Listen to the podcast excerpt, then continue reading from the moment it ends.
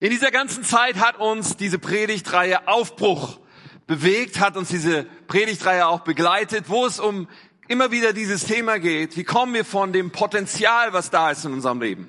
Wie kommen wir von den Verheißungen, die da sind in unserem Leben? Wie kommen wir von den Möglichkeiten Gottes in unserem Leben? Hinein in die Wirklichkeit und die Verwirklichung, hinein in unser verheißenes Land, hinein in die Dinge, die Gott in unserem Leben tun kann. Wie können wir erleben, dass es Wirklichkeit wird, dass es sich materialisiert, dass es da ist? Immer wieder geht es um diese Lücke. Wir haben das aus verschiedenen Blickwinkeln betrachtet, haben gewisse Haltungen und gewisse äh, innere Aufstellungen angeschaut, die so entscheidend dafür sind, dass das Potenzial tatsächlich Wirklichkeit wird, weil es nicht automatisch geschieht, sondern weil es so viel zu tun hat mit dem, was wir entscheiden. So, und ich liebe diese Zeit, in der wir sind.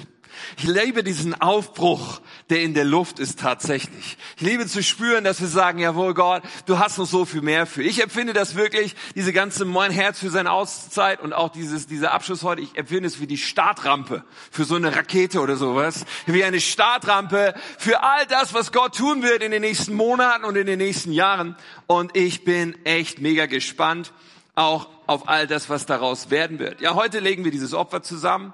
Das ist finanziell natürlich wichtig, weil wir äh, vorhaben, so viel Gutes damit zu tun, weil wir diese ersten Campus in Schaumburg an den Start bringen wollen, Equipment kaufen wollen, äh, für TV-Übertragung, für alles, was man zum Start braucht, weil wir noch einen Regieraum bauen wollen, da oben, da oben drauf.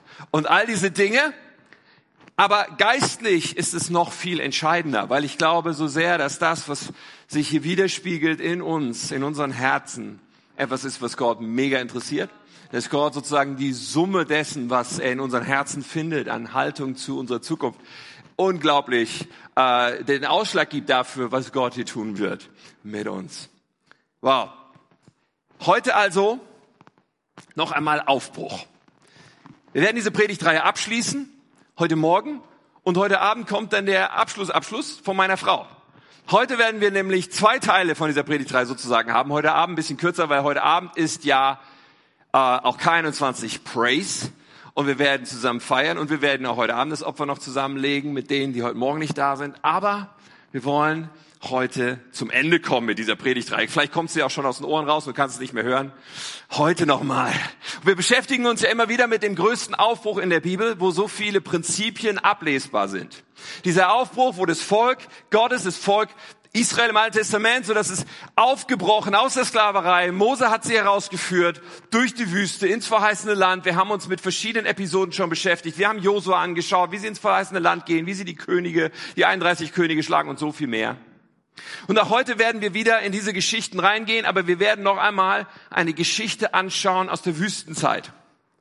Eine Geschichte, die sich nach ein paar Wochen nach dem Auszug ereignet hat, wo das Volk Gottes am Berg Sinai ist und wo Gott sich mächtig zeigt, wo ähm, sie die zehn Gebote empfangen.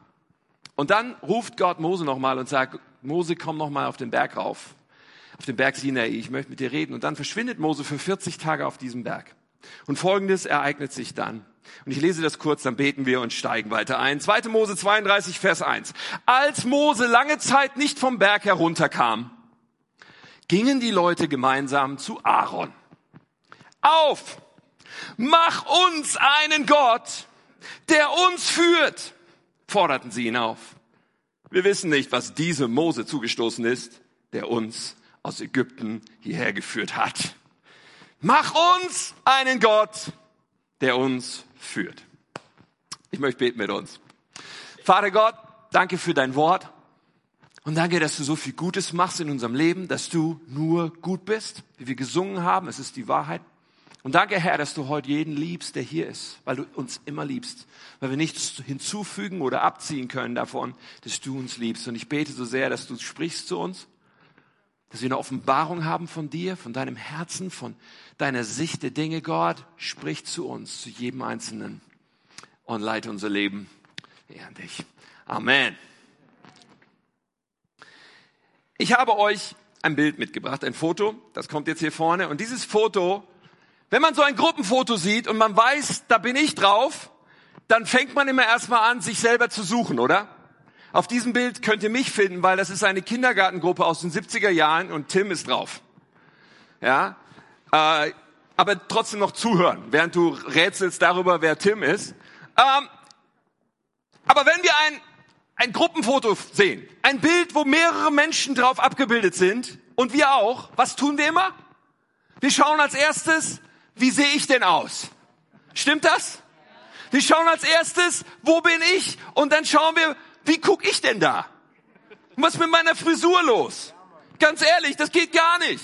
Das ist das Erste. Unsere Wahrnehmung, da können 100 Leute drauf sein. Unsere Wahrnehmung ist immer, wie sieht's mit mir aus? Wo bin ich auf diesem Bild? Stimmt das? So.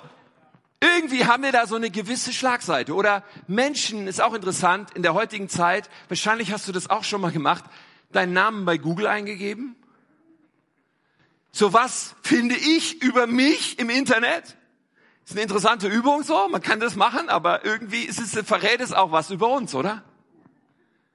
Und es gibt eine Frage in uns, ihr Lieben. Die fühlt sich immer richtig an. Es gibt eine Frage in uns, die kommt immer ganz natürlich zu uns. Es gibt so eine Frage, die scheint uns immer naheliegend zu sein. Und das ist die Frage, was ist mit mir? Oder auch, was ist mit uns? Was ist mit uns? Was ist mit uns? What about us? Eine Frage, die uns immer richtig zu sein scheint, oder?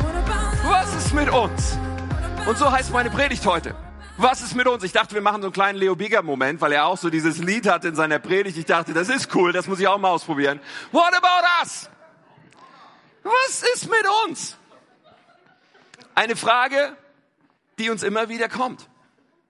Weil wir so unglaublich schnell uns fragen, was ist mit uns, komme ich auch nicht zu kurz. Diese Frage bewegt uns immer wieder. Ich habe in der Vorbereitung für heute so gedacht, okay, irgendwie kann ich nicht anders, als über diesen Text nochmal zu sprechen. Obwohl es eigentlich ein Bibeltext ist und eine Begebenheit ist, die sich nicht so natürlich angefühlt hat für mich für so einen Tag. Weil es ist doch ein Tag der Freude. Es ist doch ein Tag der Vision. Es ist doch ein Tag, wo wir voranschauen und sagen, wow, Gott ist gut und Gott hat gute Pläne und wir gehen mit Gott in unsere gute Zukunft. Und dann so eine Geschichte, so eine Geschichte, die eigentlich ein Negativbeispiel ist, wenn wir sie anschauen. Eine Geschichte, wow, wo, wo das Volk Israel im Begriff ist, eine große Sünde zu begehen. Einen großen, großen Fehler zu machen. Warum diese Geschichte heute? Ich meine, wir werden dazu kommen, aber ich habe einfach dieses, dieses Drängen gehabt, okay, lass uns, lass uns das anschauen. Das Volk Israel, sie hatten Gott erlebt. Sie hatten Wunder erlebt. Gott hatte das Meer vor ihnen geteilt. Gott hatte, hatte sie versorgt. Sie hatten ihre ersten Kämpfe gekämpft und ihre ersten Kämpfe gewonnen. Sie waren an diesem Berg Sinai. Gott hatte sich mächtig gezeigt und er hatte ihnen die zehn Gebote gegeben. All das war kurz vorher passiert. Doch dann dann vergingen 40 Tage äh, danach. Als Gott ihnen die zehn Gebote gegeben hat, 40 Tage vorher, da sagt das Volk noch Folgendes. Direkt so frisch in dem Eindruck von, was Gott jetzt zu uns gesprochen hat, sagen sie, als Mose dem Volk alle Worte, 2. Mose 24, 3. Als Mose dem Volk alle Worte und Gesetze des Herrn mitgeteilt hatte, antworteten sie einmütig, wir wollen alles tun, was der Herr gesagt hat. Das klingt gut, oder? Wir wollen alles tun, was der Herr gesagt hat. Ja, wir machen alles, Gott, was du willst, immer. Immer. So reden wir Menschen, wenn wir gerade Gott frisch erlebt haben. Wenn Gott gerade ein Wunder getan hat in unserem Leben. Wenn wir gerade Gottes Versorgung erlebt haben. Wenn wir gerade Gottes Gegenwart erleben. Ja, ich mach alles. Ich gehe wohin du willst. Ich tue alles für dich. Und so waren sie auch drauf. Und jetzt vergehen 40 Tage, in denen Mose auf diesem Berg verschwunden ist. 40 Tage. Und Schon geht ihre Geduld zu Ende und in ihnen kommt diese Frage auf, was ist mit uns? Dieser Mose ist weg. Gott und dieser Mose sind da irgendwie auf dem Berg verschwunden. Keine Ahnung, ob die jemals wiederkommen. Was ist mit uns? Was ist mit mir? Alle Dinge, die Gott schon gemacht hatte, schienen vergessen zu sein. Alle Dinge, die Gott versprochen hatte, schienen vergessen zu sein. All die Verheißungen, all die Pläne, all die Bestimmung, die auf ihnen lag, schienen vergessen zu sein. Die einzige Frage war, was ist mit uns jetzt und hier? Und das ist interessant, weil ich glaube, es ist so menschlich. Ich glaube, es ist so typisch. Es ist, glaube ich, so, dass es so naheliegend für uns ist. Diese Frage, dass sie aufpoppt in bestimmten Zeiten unseres Lebens. Und wir uns fragen, ja, was ist denn mit mir? Komme ich auch nicht zu kurz? Und dann sagen sie zu Aaron, zu dem Priester, zu dem, der in Moses Abwesenheit eindeutig sozusagen die Verantwortung trug. Sie gehen zu ihm und sagen, mach uns einen Gott, der uns führt. Merken wir was? Ist das Gegenteil von Gott. Wir tun alles, was du sagst. Was sie jetzt sagen ist, mach uns einen Gott, der tut, was wir sagen. Mach uns einen Gott, der uns dient. Mach uns einen Gott, der sozusagen vor uns kniet, während wir auf dem Thron sitzen. Das ist, was sie hier sagen. Mach uns einen Gott, der uns führt. Totale Verschiebung, die da passiert ist. Ausgelöst von dieser Frage, die sich immer so natürlich, immer so richtig anfühlt. Ja, und was ist mit mir? Muss auch aufpassen, dass ich nicht zu kurz komme. So dieser Reflex zur Selbstbezogenheit ist immer da. Wir Menschen sind selbstbezogen. Das ist die Wahrheit. Es betrifft uns alle, ohne Ausnahme. Ich meine keinen ganz besonders, ich meine uns alle. Es ist unser Auslieferungszustand. Du musst einem Baby nicht beibringen, selbstbezogen zu sein, ich zentriert zu sein. Das sind wir automatisch. Das, was harte Arbeit ist, einem Menschen beizubringen, ist selbstlos zu sein ist ein bisschen weniger über sich selbst nachzudenken und ein bisschen mehr über den Beitrag für andere. Das ist harte Arbeit, das ist Erziehung, das ist Training, das ist Disziplin. Und auch wenn wir mit Jesus unterwegs sind, natürlich ist Jesus mit uns auf diesem Weg und versucht sozusagen unser Herz zu verändern, dass wir weniger selbstsüchtig sind. Aber ganz ehrlich, ich meine, vielleicht geht das nur mir so, aber es gibt immer wieder, viel zu oft die Situation, wo ich denke, man, da war ich wieder voll egoistisch. Irgendwo gibt's Arbeit zu tun und man dreht sich so weg und denkt, hoffentlich macht's jemand anders. Ja? Oder du denkst so beim Autofahren, oh man, den hättest du auch mal reinlassen können, statt aufs Gaspedal zu treten. Aber ich zuerst, ich will ja nicht zu kurz kommen. Oder da ist noch dieser eine Schluck Wein in der Weinflasche. Oh, bevor Katja den nimmt, schütte ich mir den schnell ein, denn sonst komme ich vielleicht zu kurz. Was ist mit mir? Verstehst du? Und das sind nur die banalen kleinen Beispiele. Da gibt es vermutlich in unser aller Leben genug Schwerwiegenderes, jedenfalls in meinem Leben. So dieser Auslieferungszustand, selbstsüchtig zu sein, immer wieder poppt er in unserem Leben auf, immer wieder kommt es raus. Was ist mit mir? Was ist mit uns? Dieser Reflex kann auch unseren Weg mit Gott prägen.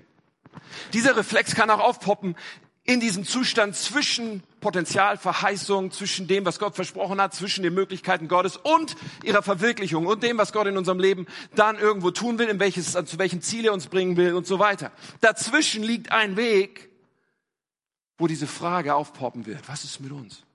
Dazwischen liegt ein Weg, wo wir durch Zeiten gehen werden, wo uns die Frage, das Natürlichste und Wichtigste und Richtigste zu sein scheint, darüber nachzudenken, ja, und was ist mit mir? Weil in dieser Zeit, die zwischen Potenzial und Wirklichkeit liegt, gehen wir durch verschiedene Herausforderungen. Wir stellen uns das so vor, dass das so von Herrlichkeit zu Herrlichkeit geht und immer nur alles easy und schön ist. Aber die Wahrheit ist anders. Die Wahrheit ist, das sind Herausforderungen. Lass uns mal drei Dinge beispielhaft anschauen, die uns begegnen auf diesem Weg zwischen Potenzial und Verwirklichung. Drei Dinge, in denen diese Frage so leicht aufpoppt. Was ist mit mir? Das erste, was uns begegnet, sind Zeiten des Wartens. Zeiten des Wartens. Zeiten, wo nichts zu passieren scheint, was uns auch nur einen Millimeter näher zu dem bringt, was Gott doch versprochen hat. Wo sich irgendwie nichts zu bewegen scheint. Das ist das, was das Volk Israel gerade erlebt hat. 40 Tage warten sie. 40 Tage denken sie, wann kommt Mose wieder zurück? Wir haben keine Peilung. Was ist mit diesem Kerl? Warten. Warten ist etwas, was zu unserem Weg von Verheißung zu Verwirklichung dazugehört. Und ich habe so nachgedacht über etwas Markantes in meinem Leben, nämlich den Weg den, den, in meine Berufung als Pastor. So Gott hat zu mir gesprochen gehabt ich möchte nicht, dass du Steuerberater wirst, sondern du wirst Pastor werden. Du wirst mir vollzeitlich dienen. Und dieses Sprechen Gottes in mein Leben war, als ich 25 war, ich, hatte, ich war im BWL-Studium, ein Jahr vor Ende meines Studiums. Es war eine glasklare Angelegenheit, die ganzen Umstände und so weiter, wie Gott mir das gesagt hat. Und ich wusste, yes, das kommt. Und ich war begeistert, ehrlich gesagt, weil ich über den, die Jahre davor eine solche Leidenschaft bekommen hatte, dafür Gott zu dienen und seine Kirche zu bauen. Und ich habe gedacht, das ist das Beste, was Gott von mir wollen kann, ever. Ich bin ready. So, und dann vergingen dreieinhalb Jahre, in denen das nicht Wirklichkeit wurde. Dreieinhalb Jahre, in denen ich nicht sehen konnte, wie das gehen soll. Und in Jahr zwei und drei waren das Jahre, wo es um Warten ging. Ich hatte mein BWL-Studium nun abgeschlossen, aber keine Tür öffnete sich, keine Sache, wo ich dachte, da wäre jetzt der nächste Schritt, öffnete sich. Dann empfand ich, okay, ich fange jetzt an zu arbeiten in dem Beruf, in dem ich, den ich gelernt habe. BWL-Studium, vorher Ausbildung gemacht. Ich gehe in eine Steuerberatungs- und Wirtschaftsprüfungskanzlei, eine große Firma und fange dort an zu arbeiten. Aber irgendwie fühlt sich das dämlich an, weil das ist nicht die Richtung, in die ich doch eigentlich will. Hier zu arbeiten ist doch was anderes, als Gott gesprochen hat. So fing ich an zu arbeiten. Weißt du, diese Kanzlei, die haben zum Beispiel für ihre Angestellten, die haben eine Fachzeitschrift bestellt. Die bekam man zu Hause in seinen Briefkasten. Diese Fachzeitschrift wirst du wahrscheinlich nicht kennen, es sei denn, du kommst aus dem Bereich, die heißt Der Betrieb. Und das Ding kommt jede Woche, besteht aus 100 Seiten, nur Text. Jede Woche in deinem Briefkasten, so ein giftgrünes Cover, der Betrieb, nur Text. Und da geht's um Urteile von euch, irgendwelchen Finanzgerichten und irgendwelche neuen Gesetze und Richtlinien und Bestimmungen. So nach dem Motto, das kannst du dann von vorne bis hinten dir anschauen, damit du immer weißt, was sich gerade so im Steuerrecht tut und was sich gerade so in der Bilanzierung tut. Come on, 100 Seiten jede Woche. Soll ich das lesen oder was? Und, und, und das ist in der Tat, wenn du in diese berufliche Richtung gehen willst, ist eigentlich das Ding, du musst dich ständig fortbilden, du musst ständig irgendwie am Ball bleiben, du musst dir irgendwie ständig die Sachen da reinziehen. Und vor mir waren noch Dinge wie Steuerberaterexamen, Wirtschaftsprüferexamen. Ich wusste, okay, das ist diese Richtung, aber ich will in diese Richtung. Irgendwas läuft hier total falsch. Und ich musste warten. Und ich konnte nichts, also Gott hat mir nicht erlaubt, irgendwie daraus, irgendwas, es gab keine offene Tür. Warten. Und vielleicht kennst du diese Zeiten. Vielleicht bist du gerade in so einer Zeit. Wenn du nicht in so einer Zeit bist, wirst du in so eine Zeit wahrscheinlich irgendwann kommen, weil das gehört dazu. Diese Zeit von Warten, diese Zeit, wo nichts voranzugehen scheint und du dich fragst, wird das irgendwann noch mal was, was Gott gesprochen hat? Aber es gibt nicht nur diese Herausforderung. Das zweite ist Zerbruch, was wir erleben. Es gibt Zeiten des Zerbruchs. Und ehrlich gesagt ist das noch schlimmer als Warten. Wo die Dinge zerbrechen, die irgendwie in die Richtung zeigen, wo Gott doch mit mir hin will. Und ich denke, das, was hier gerade passiert, ist nicht nur kein Fortschritt. Das, was hier gerade passiert, ist Rückschritt. Hier zerbrechen Sachen, von denen ich glaubte, die gehören zu dem, was Gott verheißen hat. Aber das geht hier gerade kaputt. Was ist los? Und auch das erleben wir manchmal in unserem Leben. Damals, ich habe euch von Jahr zwei und drei erzählt, in diesem Zwischenraum zwischen Gott hat gesprochen, was er machen will, und irgendwann war ich in dem drin. Im Jahr eins, nachdem Gott mich berufen hat, kam eine Zeit des Zerbruchs. Jahr eins sah nämlich so aus. Ich meine, wir waren damals in der Kirche, in der ich mich auch bekehrt hatte, mein Leben Jesus gegeben hatte. Und die letzten Jahre haben wir dort Gott gedient mit Leidenschaft und Begeisterung, mit viel Vision. Wir hatten ein junges Team, wo wir gesagt haben, hey, wir stellen unsere Stadt für Jesus auf den Kopf. Wir wollen eine Kirche bauen, wo Menschen und unsere Freunde kommen können und Jesus kennenlernen. Und es war großartig und es war Aufbruch und es war klasse in dieser Kirche. Und dann brach alles auseinander. Weil es in der Leiterschaft dort, in dem, in dem Ältestenkreis, einen Konflikt gab und eine Uneinheit gab. Wir als junges Team, wir konnten das nur so von der Seite betrachten, was dort passierte. Aber es kam ein tiefer Riss durch die ganze Kirche. Und all das, was so im Aufbruch war, wurde abgewürgt und alles brach auseinander. Und ich dachte, oh meine Güte, was ist hier los? Und du stellst dir die Frage, Gott, du hast doch gesprochen. Weil ich habe nämlich gedacht, als Gott mich berufen hat, das wird jetzt auch hier passieren, an diesem Ort, wo ich war. Hier werde ich dann in meine Berufung gehen. Das ist das Natürlichste von der Welt. Ich studiere noch zu Ende und dann steige ich hier auch mit ein, weil alles boomt und alles geht nach vorne und natürlich, ne, Gott handelt und wirkt und ich werde mittendrin sein. Fakt war, alles kam anders. Und man hängt da drin und denkt, was ist mit mir? Was soll das alles? Ich verstehe, warum Gott? Und in solchen Situationen, ihr Lieben, ist unser Charakter in der Feuerprüfung. Wie Gold im, im, im Feuer geläutert wird, so, so geht Gott mit unserem Charakter um in diesen Zeiten. Und, und wir sind in der Versuchung zu sagen, Gott, so habe ich mir das nicht vorgestellt. Gott, das fühlt sich alles andere als so an, wie ich mir das gedacht habe. Was soll das? Und manchmal ist man kurz davor zu sagen, Gott, so war der Deal nicht abgemacht. Mach doch deinen Sch alleine. Wir sind in der Feuerprüfung. Manchmal in unserem Leben. Und ich sage damit nicht, dass wir jetzt demnächst hier in die Feuerprüfung gehen, okay? Keine Ahnung. Ich rede über dein persönliches Leben. Für den einen oder anderen mag das so sein, weil es bisweilen zu diesem Weg von Potenzial zu Wirklichkeit dazugehören kann. Aber der Punkt ist der, sind wir in diesen Zeiten so aufgestellt zu sagen, Gott, ich bleib dir trotzdem treu. Gott, ich bleib trotzdem dran. Gott, ich treffe jetzt trotzdem die richtigen Entscheidungen, auch wenn sich das gerade alles so schlimm anfühlt. Ich halte trotzdem fest an dem, was du verheißen hast, weil ich weiß, dass du trotzdem kannst, dass du nicht sozusagen von diesen Hindernissen hier abgehalten wirst, mit mir deinen Plan verfolgen zu können. Mancher hier, so habe ich das empfunden in der Vorbereitung, ist in solch einer Zeit des Zerbruchs. Und in deinem Leben sind Dinge zerbrochen. Und nun habe ich über ein Gemeindebeispiel gesprochen, so, wo irgendwie alles so, so geistlich aussieht. Aber manchmal zerbricht in unserem Leben auch was anderes. Vielleicht ist deine Ehe gerade zerbrochen. Vielleicht ist etwas zerbrochen in deinem Leben und du sagst sogar, ha, wenn ich ehrlich bin, dann muss ich mir da auch zumindest mit die Schuld geben. Denn es kann ja durchaus sein, dass es nicht so ist, dass einfach nur irgendwelche Umstände da sind, die zum Zerbruch von etwas führen, sondern du in den Spiegel schauen musst und sagen musst, hey, wenn ich ehrlich bin, habe ich einen guten Teil daran, dass das zerbrochen ist. Aber auch da, hör mich, sagt Gott nicht, ich bin fertig mit dir, sondern er sagt, hey, ich habe immer noch gute Pläne mit dir. Auch in diesem Zerbruch sagt Gott dir, ich habe immer noch eine großartige Zukunft, die ich mit deinem Leben verwirklichen will, so hart sich das gerade anfühlt. Aber eins ist jetzt wichtig. Tu das Richtige.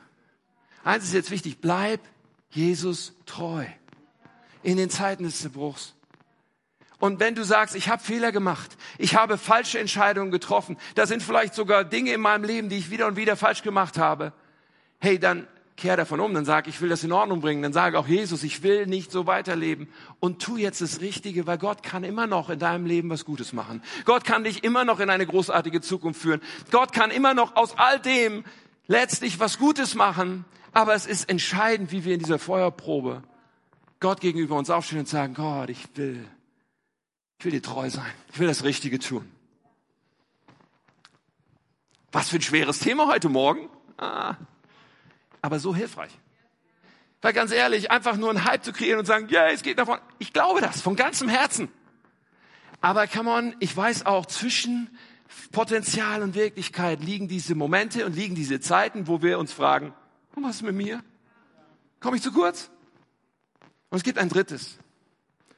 Und das sind Zeiten, des Opferns. Und auch die gehören manches Mal dazu, zu unserem Weg mit Gott. Zeiten des Opferns. Und wir haben schon darüber gesprochen in einem anderen Teil, dass es so diese Bereitschaft braucht, den Preis zu bezahlen. Dass es diese Opferbereitschaft braucht. Aber ich möchte das heute noch mal kurz beleuchten, weil diese Zeiten, wo wir Opfer bringen, wo wir etwas loslassen, was uns eigentlich kostbar ist, gehören dazu. Zeiten des Opferns. Spreche ich heute vom Visionsopfer? Ja, auch. Auf eine Weise. Natürlich, ja. Das Visionsopfer ist auch erst dann ein Opfer, wenn es ein Opfer ist. Also wenn wir es spüren und wenn wir sagen, okay, ich, ich, ich gebe etwas, was mir vielleicht ein Stück weit wehtut. Es, es hat so viel mit dem Zustand unseres Herzens zu tun. Ich glaube, heute geht es beim Visionsopfer nicht so sehr um die, die Höhe des Betrages. Es geht um die Summe unserer Herzen. So, es geht um die Summe dessen, was in unserem Herzen los ist. Und weißt du, wenn jemand sagt, vielleicht Schüler oder Student oder wie auch immer, sagst, ich habe nicht viel. Was macht das, was ich hier geben kann, was für mich ein Opfer ist? Was macht das vom Betrag schon aus für den Bedarf, der da ist? Das ist so wenig gegenüber. Aber wenn unser Herz ist, ich möchte, ich möchte Teil von dem sein, was du hier machst, Jesus, dann ist das etwas, was Gott auf jeden Fall begeistert. Aber ich rede hier nicht nur über finanzielles Opfer, wenn ich über den Punkt des Opferns spreche, sondern ich spreche auch über Opfer, die wir bringen an Zeit, an Kraft, manchmal an Lebensqualität für gewisse Phasen unseres Lebens. Weißt du, in meinem Weg dann, nach dreieinhalb Jahren, nachdem Gott gesprochen hat, du wirst Pastor werden und so weiter, und ich nichts gesehen habe und ich erst Zerbruch erlebt habe und dann warten musste und frustriert war und einfach trotzdem Gott weitergedient habe, irgendwann kam dann, wir waren inzwischen in Wuppertal in einer Kirche gelandet, wo ich auch in Wuppertal dann gearbeitet habe und wir plötzlich kam diese Situation in relativ kurzer Zeit so auf uns zu, hey, wir wollen, dass ihr beiden die Verantwortung für unsere junge Kirche hier, hier übernehmt, Katja und du. Und wir wollen, dass du Jugendpastor hier bei uns wirst. Und wir wollen, dass du eine Ausbildung zum Pastor in unserem Bund machst, parallel dazu. Und wir wollen dich anstellen. Und wir wollen, dass du hier mit uns diesen Weg gehst. Und ich war einfach nur noch am Staunen, wie innerhalb von kürzester Zeit Gott die Türen weit aufgemacht hat. Da könnte man sagen, juhu, jetzt sind wir im Land der Verheißung. Ja, in gewisser Weise schon. Aber wenn man es dann näher betrachtet hatte, gab es noch eine Menge Opfer zu bringen. Zum einen war diese Anstellung nicht etwa eine volle Anstellung, sondern es war eine 50% Anstellung. Und diese 50% Anstellung war auch nicht etwa eine 50% Anstellung gemessen an dem, was ich bis jetzt verdient hatte, denn das war ziemlich gut gewesen, sondern die 50% Anstellung waren 50% von ziemlich wenig. Und es war irgendwie klar, ich meine, wir hatten schon eine Tochter, ein Kind, es war irgendwie klar, davon würden wir nicht leben können. Also ich muss noch was dazu verdienen. Klar, 50 Prozent Anstellung, also kann ich noch irgendwie 50 Prozent dazu verdienen. So, ich bin also zu meinem Chef gegangen, der, als er hörte, dass ich kündige, fast gegen die Leitplanke gefahren wäre, als er den Grund hörte, dass ich Pastor werden will. Und dann habe ich meinem Chef gesagt, und pass auf, ich würde gerne noch weiter 50 Prozent auf Honorarbasis hier arbeiten. Und das war ein Wunder an sich, dass er sich darauf eingelassen hat, dass er gesagt hat, okay, machen wir so. Nur das Ding war, diese 50 Prozent waren nicht halbe Tage oder zweieinhalb Tage die Woche, diese 50 Prozent waren zwei Wochen voll jeden Monat. Und zwei Wochen voll, lange Tage, oft mit Überstunden. Zwei Wochen volles Brett jeden Monat. Nun ist im Gemeindedienst die Sache nicht so, dass man sagen kann, ich arbeite da mal hier zwei Wochen und dann bin ich mal zwei Wochen weg. Sondern wenn du in der Church bist und Dinge übernimmst und Verantwortung übernimmst, dann ist das voll und läuft einfach durch. Ja, und, und Ganz ehrlich, ich meine, ich habe mich voll reingestürzt, man fängt was Neues an, ich hatte überhaupt ja auch noch keine Ahnung so von dem, wie das ist, passt zu sein, all diese Dinge. Man stürzt sich sozusagen 120 Prozent da rein und dann kam wieder die zwei Wochen. Dann kam wieder die zwei Wochen, wo ich in der Kanzlei volles Brett gearbeitet habe, aber das andere volles Brett weiterlief und ich dachte, ich flieg auseinander. Das funktioniert hier überhaupt gar nicht. Es war eine Zeit des Opferns. Es war eine Zeit eines massiven Stretches, viel mehr Arbeit für weniger Geld und irgendwie, ich, wie soll das alles gehen? Ein Zustand, wo ich dachte, das hältst du nicht lange durch. Nun ist es immer eine zweischneidige Sache, ihr Lieben, wenn man von hier vorne über diesen Stretch im Leben spricht. Weil ohne Frage gibt es bei diesem Stretch manchmal ein zu viel. Ohne Frage brauchen wir Weisheit in unserem Leben über das richtige Maß. Ohne Frage brauchen wir in unserem Leben eine gute Balance. All das ist wahr. Aber auch wahr ist, dass ohne Stretch wir nicht wachsen. Wahr ist auch, dass wenn wir nicht auch Ja sagen zu bestimmten Maß an Stretch, werden wir nicht wachsen, wird unser Leben nicht größer werden, wird unsere Möglichkeit, Gott zu dienen, nicht größer werden, wird in unsere Möglichkeit, all das aufzunehmen, was Gott in unser Leben reinschütten will, nicht größer werden. Auch das ist Teil der Wahrheit. Dieser Stretch gehört ein Stück weit dazu. Und wisst ihr, was ich in dieser Zeit realisiert habe? Wow, da verändert sich was in mir mit diesem Stretch. Mit der Zeit merkte ich, dass irgendwann ein Maß, was mir vorher absolut nicht möglich erschien, irgendwie ein Maß wurde, was ich gut aushalten konnte. Ein Maß wurde, mit dem ich gut klarkam. Ein Maß wurde, wo ich sage, okay, irgendwie gibt es ein neues Normal in meinem Leben. Und das ist eigentlich eine sehr, sehr gute Sache, weil ich merke, ich kann mit meinem Leben mehr Auswirkungen haben jetzt. Stretch gehört dazu, Opfer zu bringen, gehört dazu. Und vielleicht gibt es diesen Moment in deinem Leben, wo du Opfer bringen solltest. So, auf dem Weg vom Potenzial zur Verwirklichung. Zeiten des Wartens, Zeiten des Zerbruchs, Zeiten des Opfers und vieles mehr das sind nur Beispiele, aber das sind Dinge, wo wir sagen, so habe ich mir das nicht vorgestellt. Dinge, wo wir sagen, und was ist mit mir? Ich komme zu kurz. So kann das doch nicht gehen. So kann es doch nicht gemeint gewesen sein. Was ist mit mir, Gott? Was ist mit uns? So habe ich mir es nicht vorgestellt. Nun, das Volk Israel ist an diesem Punkt. Lass uns zurückkehren zu dieser Geschichte. Sie sind an diesem Punkt. Und sie gehen zu Aaron und sie sagen, mach uns einen Gott. Und er tut es. Die Katastrophe passiert. Er fertigt ein goldenes Kalb an, einen Götzen, den sie fortan als ihren Gott anbeten wollen. Und was passiert natürlich? Gott wird zornig. Auf dieses Volk, was gerade noch gesagt hat, Alter, die Gebote werden wir halten. Wie lautet das zweite Gebot? du sollst keine anderen Götter haben neben mir. Und zack, 40 Tage später, sie bauen sich diesen Gott. Gott wird zornig, er spricht zu Mose noch, als er auf dem Berg ist und er sagt, Mose, das Volk hat eine schlimme Sünde begangen, ich werde sie jetzt alle ausrotten, ich werde sie jetzt alle vernichten und mit dir fange ich neu an, Mose. Das hätte die Story übrigens, wenn man von Abraham rechnet, ungefähr 700 Jahre zurückgeworfen. Aber Gott war irgendwie entschlossen, im ersten Moment, aber Mose ist eingetreten für das Volk. Mose hat gesagt, das kannst du nicht machen, Gott.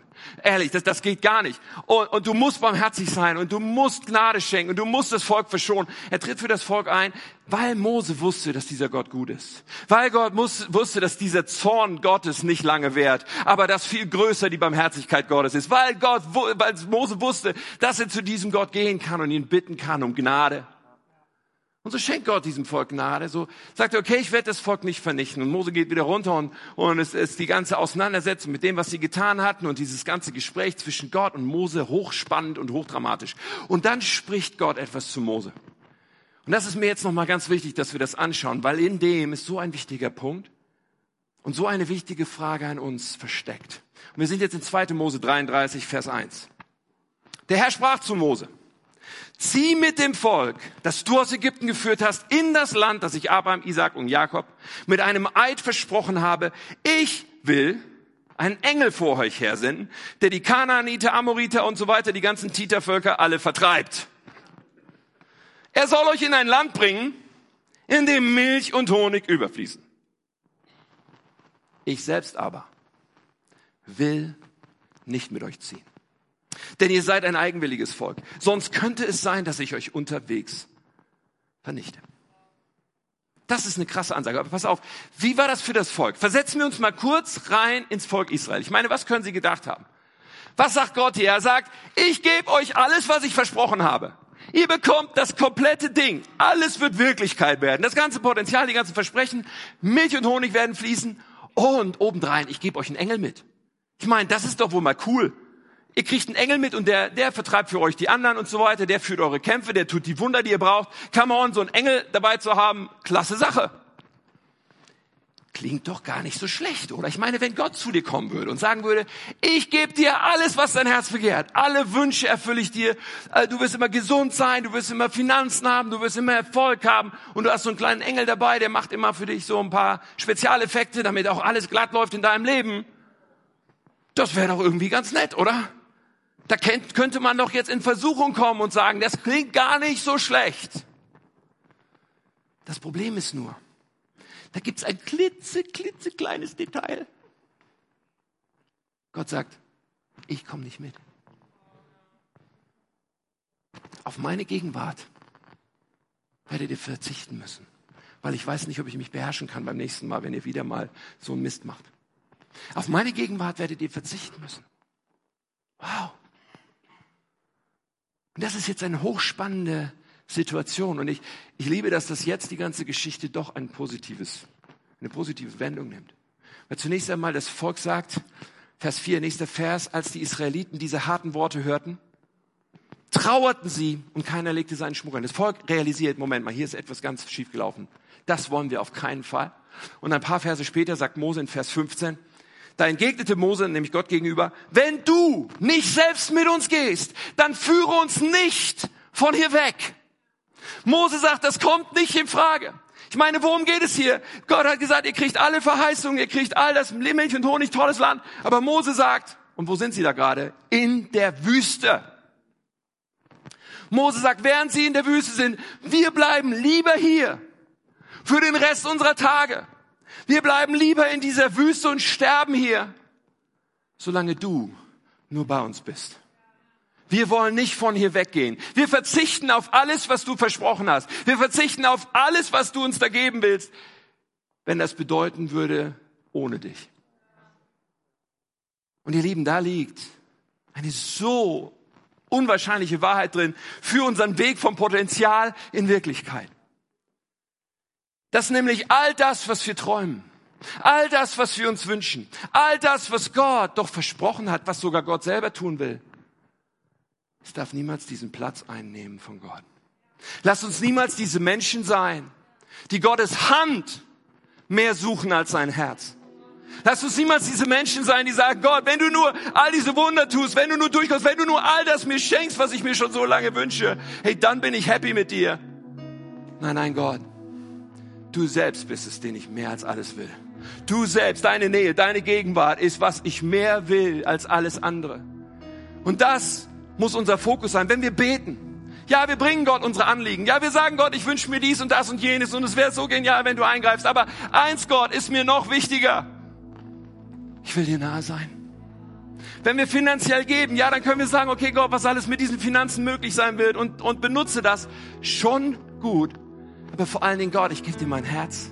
Es ist Ausdruck meines Herzens. Wenn wir Gott dienen, wenn wir arbeiten, wenn wir, wenn wir in der Gemeinde mitarbeiten und so weiter, dann, dann sagen wir nicht in erster Linie, oh, hoffentlich erreiche ich viel. Das dürfen wir auch sagen. Aber eins muss noch wichtiger sein. Gott, hoffentlich sind meine Motive richtig. Hoffentlich stimmt mein Herz dir gegenüber, weil ich tue das hier, um dir zu gefallen. Ich tue das hier zu deiner Ehre. Ich tue das hier, weil ich dich liebe und das ist das Wichtigste für mich. Das ist, was mehr zählt als alles andere. Wenn du nicht mit uns gehst, wollen wir hier nicht weg. Und das ist die wichtigste Botschaft. Das ist wie ein Paradox. Wir wünschen uns, dass das Potenzial Wirklichkeit wird. Und glaub mir, Gott wünscht sich das aus, auch für dein Leben. Er hat so, das ist ja sein Plan. Es ist ja sein Plan, dass viele Menschen zum Glauben kommen durch diese Kirche und dass wir viele Standorte haben werden. Es ist sein Plan.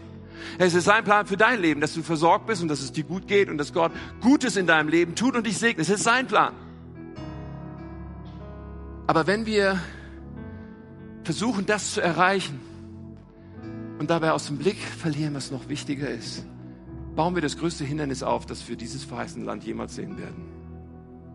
Oder positiv ausgedrückt, lass uns immer sagen, Jesus, es geht vor allen Dingen um dich. Egal was passiert, egal was es kostet, egal ob es mal so werden wird, wie ich es erträume, aber dich zu haben ist mir das Wichtigste.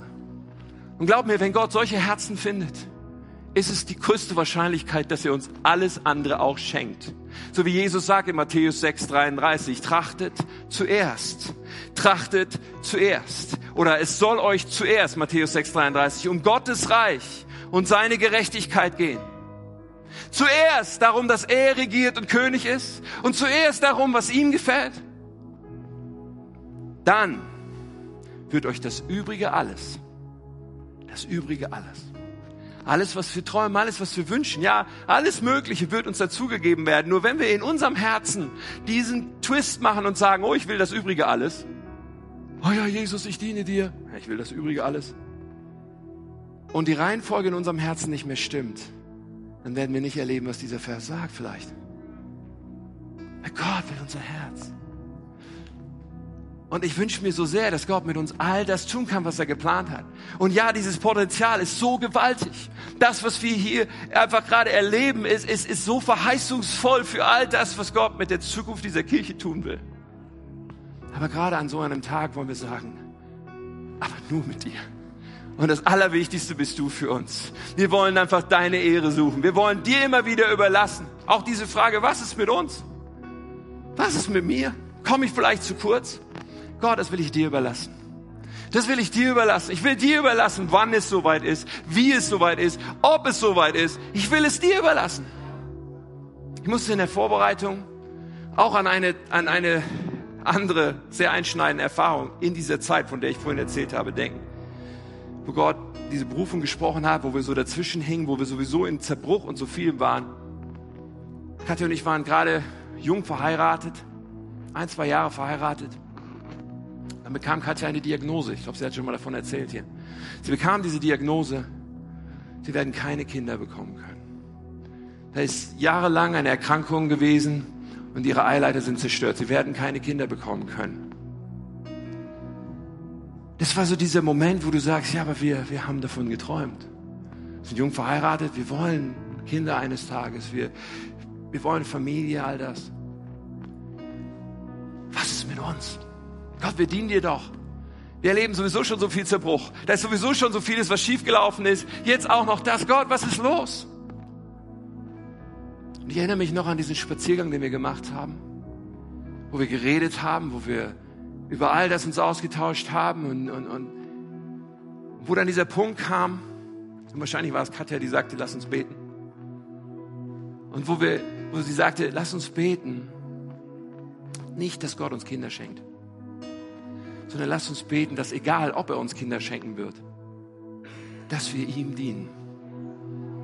Lasst uns beten, dass egal was passiert, eins feststeht, dass lasst uns diesen Bund mit Gott nochmal neu machen hier. dass wir dir dienen werden, Gott, dass wir mit dir sein, ganz egal was passiert. Wenn wir keine Kinder haben werden, dann hast du was anderes für uns, ganz egal was. Und ich glaube so sehr, ihr Lieben, dass ich heute nicht glaube, dass es eines der besten Dinge unseres Lebens war, weil wir heute drei wunderschöne Töchter haben, die alle Wunder sind. Ich glaube, ich würde hier genauso stehen, wenn wir keine Kinder hätten. Weil glaub mir, das zu entscheiden ist immer wieder das, das, das, dieser ultimative Herzenstest, den wir bestehen müssen, zu sagen, Jesus, du bist mir wichtiger als alles andere. Ich bin bereit, alles andere niederzulegen. Hauptsache, ich bin bei dir. Ihr Lieben, das ist es, worum es geht. Das ist, was den Unterschied macht für unser Leben. Das ist, was den Unterschied macht, ob wir diese Dinge, die Gott alle tun kann, wirklich erleben werden. Aber mehr noch, das ist, das ist, was am Ende wirklich zählt, wenn wir vor ihm stehen werden. Das ist, wo am Ende abhängen wird, ob Gott sagt, gut gemacht, mein treuer Knecht, meine treue Magd. Du bist es den Lauf gelaufen. Du hast das Leben gelebt. Und dein Herz hat mich gesucht.